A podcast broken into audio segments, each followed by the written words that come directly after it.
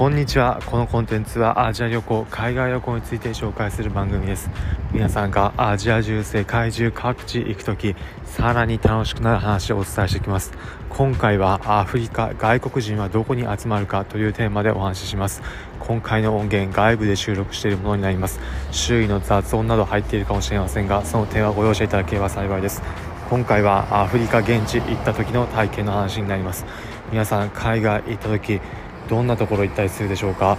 特に現地住んでいる方と現地観光する方地元民と違ってどんなところに行くのか？というところ今回はお話しします。アフリカ行った時国にもよりますがなかなか現地の人以外外国人がたくさん歩いているというところあまりないです。特にサブサハラと言われているところサハラ砂漠より南側のところの国々だとなかなか街中行った時外国人が歩いているというところあまり多くはないです。治安面などもありますがさまざまな観点であまり歩いていません。その中で今回はアフリカのザンビアという国に行った時の話です。ザンビアの首都ルサカの街。街歩いている方多くが地元民の方で外国人の姿はほとんど見かけません。そんな中外国人の方たち多く集まっているところあるところにありました。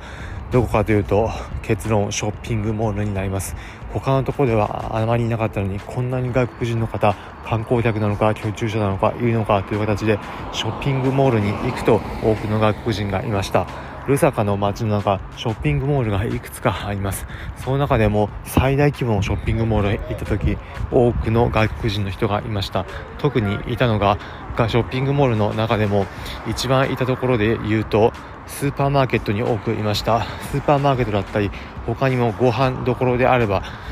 ランチタイムだったりディナータイムだったり楽しんでる人多くいました。特にルサカの街でいうと車社会というところが大いに関係しているかもしれません。日本の都市のようにどこでも大体鉄道が通っているというわけにはいかず基本的に車で全て移動という風になるのでそうなると街中は基本的に車で移動して点と点でそこだけ徒歩で歩いて遊ぶだったり休憩するといった形になります。なのでショッピングモールに多くの外国人客が集まっていました。皆さんも海外行った時なんでここ地元の人しかいないのかなみたいなところ特に観光地以外のところで首都クラスのレベル観光地ではなくても立ち寄る機会があるところ行くと感じるところあるかもしれません。そんな場合はショッピングモール行くと多くの人集まっているかもしれません。特にさらに外国人にとっても観光の時に使えるようなもの調達するのに役立つスーパーマーケットなどあって便利です。皆さんもその年行った際はショッピングモールを覗いてみると色々発見あるかもしれません。ということで最後に今回のまとめです。今回はアフリカ外国人はどこに集まるかというテーマでお話ししました。結論ショッピングモールに集まってます。今回の放送を聞いて、えー、現地そんな風になってるんだだったりアフリカの場合参考になったという方はいいねの高評価ハートマークポチッと押していただければ幸いです。このコンテンツはアジア旅行、海外旅行について紹介する番組です。皆さんがアジア中、世界中各地行くとき、さらに楽しくなる話をお伝えしていきます。例えば、現地のおすすめの観光スポットだったり、おすすめのグルメ、さらに現地行ったとき、どんな体験できるのか、現地ではどんなものを見て回れるのかといったこと、エピソード形式で現地行ったからこそわかることをお伝えしていきます。